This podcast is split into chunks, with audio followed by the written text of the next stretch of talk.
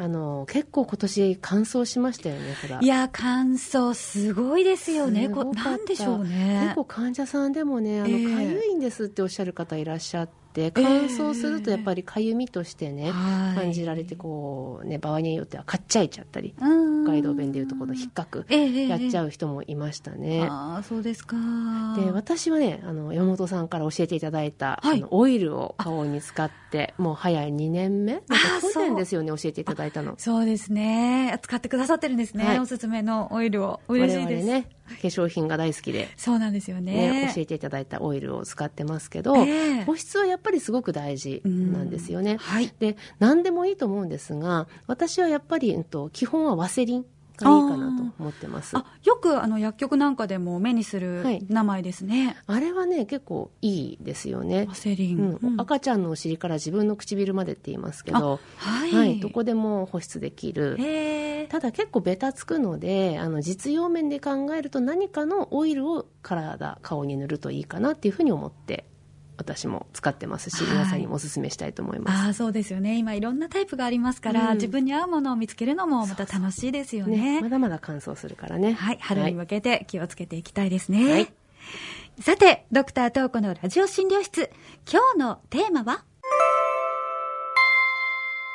医学書今昔というお話です。うん、お医者さんとか医学生が勉強する本というイメージですけれども、この医学書のお話なんですね。そうですね。何やら難しいことが書いてあるんでしょうとか、うんうん、まあ、お医者さんの教科書なんでしょうって言われること多いんですけれども、結構時代の移り変わりとともに変わってるんですよね。でそもそも何が書いてあるのか、どういう目的なのか、どういう目的の本なのかということについて、私のね、経験と考えをお話ししていこうと思いますが、はい、山本さんの医学書のイメージってどういう感じです？ところどころにドイツ語が登場してきて、あらゆるデータとか知見とか根拠の羅列とか元素記号とか分子式とかっていうイメージで、あの、一切、あの、近づいたことはない 世界のものです。それはね、ちょっとね、じゃあ違うかもしれないですよ。そうなんですね。今日終わる頃にそのイメージが払拭できてるといいですけどね。はい。あの、冒頭にもお話ししましたけど、私が医学生の時はもう20年ほど経ってしまうほど昔なんですけどね、その頃を自分で手にしていた医学書と今とではもうすでにラインナップが大きく違うんですね。へえ、どう違うんでしょうか？はい、まず単純に選択肢が多い、わかりやすい、新しい教科書が多いっていうのが私の個人的な感想ですよね。で、基本的に医学生が教科書として使う医学書っていうのと、医者になってしまった我々が日常診療に使う教科書や本っていうのはね、微妙に違うものなんですね。一部、まあ、あの、かぶさってるんですけど、それでも単純に冊数としては今は選択肢が多い気がしますね。へえ、その選択肢が多いっていうのはなんかとってもいいことのように感じますね。はい、そうそう。でも、そもそも医学書ってどんなことが書いてあるんでしょうか？はい。まず医学生が使う教科書としての役目は、うん、私の個人的な経験ではですね体体の仕組みを知る正常を知る。正常っていうのはあの何もないノーマルな状態を知る、うん、病気を知る。治療を知る。というような段階を経たように思いますね。体の仕組みを知るとか、まあ、正常ノーマルを知る。っていうのは通常の状態を知らないと病気もわからない。ということでしょうか？その通りなんです。まず、そもそも人体とはどういうものなんだというところから入るんですね。で、基礎というようなものかもしれませんけど、そこで例えば、解剖学の教科書というものを用意するとなるわけですよ。はい、でまずは大学の指定する教科書をこの中から選びなさいみたいなものの中から揃えるのが必須だったと記憶してるんですけど、こう自分の理解を助けるために好みの教科書買ったりもしてましたね。お好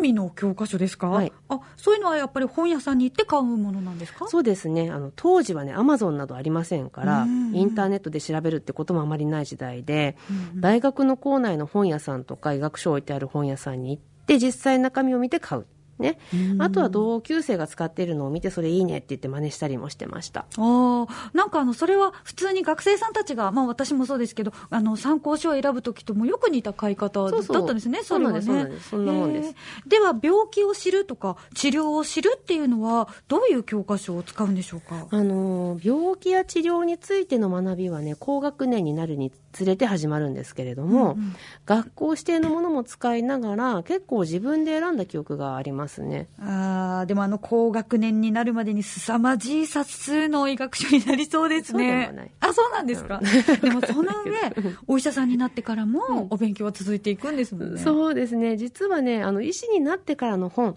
主に臨床の医学書の選択肢が今はとっても多い。私が多いなって思うのはこの分野なのかもしれないなって思うんですけど、うんあのね、書籍名もまたね、すごく目と心を引く面白いものがたくさんあるんですよ。例えば、丸善出版さんの出されているシリーズでね、極論で語る〇〇かっていうのがありますよ。おそれ、極論で語ってくれたら、手っ取り早く理解できそうなそう、いや、もう気がしますね。そうそう。あのね、2011年に最初は循環器内科の分野で出版された本らしいんですけど、極論っていうのはもうなんというかこう、突飛な考え方とか、あの、すごくわかりやすいやつとかってわけではなくって、うん私この極論シリーズからはね、教科書ではこう書いてあるけど、実際はこうだよねっていう、本当のところをちゃんと語ろうっていう気概をね、感じているんですね。ああ、机上論じゃないんだぞと。そうですそうですで臨床でね実際の患者さんと対峙した時に遭遇することと、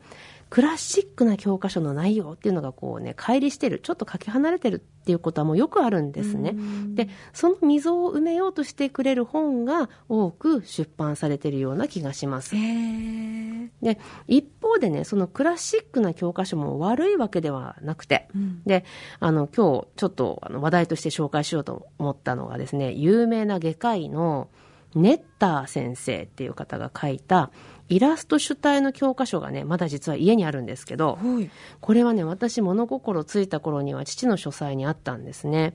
で父は祖父からもらったと言っていたものなので、ちょっと見てみたんですけど初版がね初版ですか、1948年とのことでしたからもう古典ですよね。でこんなイラストなんですけど見せていただきましたけれども、はい。あの素敵な絵ですよね、とっても色合いが豊かな絵画という感じなんですが、はい。えーページをめくっていくとですね、はい。うわー、もうあのすっごくおしゃれな解体新書っていう感じでですね。そうそうそうですそうです。美しいながらもリアルに解剖画がうん。描かれていて、これ子供の頃に見たら結構衝撃受けちゃったんじゃないですか？あの、まあ、綺麗だし、うん。あの、絵が多いから、ペラペラってめくって、絵本気分で見たんですけどね、うちにあったのはこうハードカバーで図鑑より大きいサイズの本だったんですけど、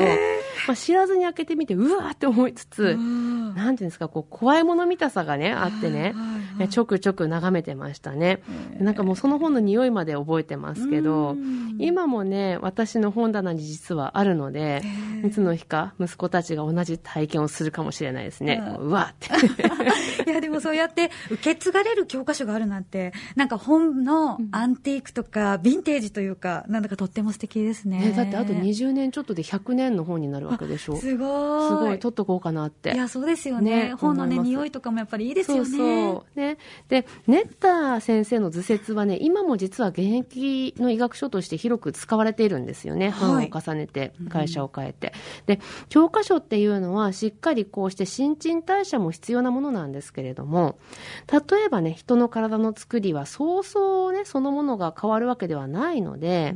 クラシックな教科書が洗練という形でね、マイナーチェンジを繰り返しながら受け継がれていくこともあるかと思うんですね。はい。でも人体の構造そのものが変わらなくてもその解釈が進んだりとか病気の仕組みが新しく解明されたりとか、治療方法が発展していくっていうことは今もなお現在進行で行われているわけですから教科書も変わっていくのはもう必然なんですよね。うん、確かに辞書なんかも版を重ねて細かく変わっていくっていうことを考えると、むしろ医学書こそしっかり進化していってしかるべきものなのかもしれないですね。そう。そうです。で、うん。私もねこう年齢を重ねるにつれて中途半端に古いものをねこうもったいなくて取っておくってことをしてしまいがちなんですけど、もう本当に物が捨てられない。お。あの冒頭の話にもあった化粧品とかもですねも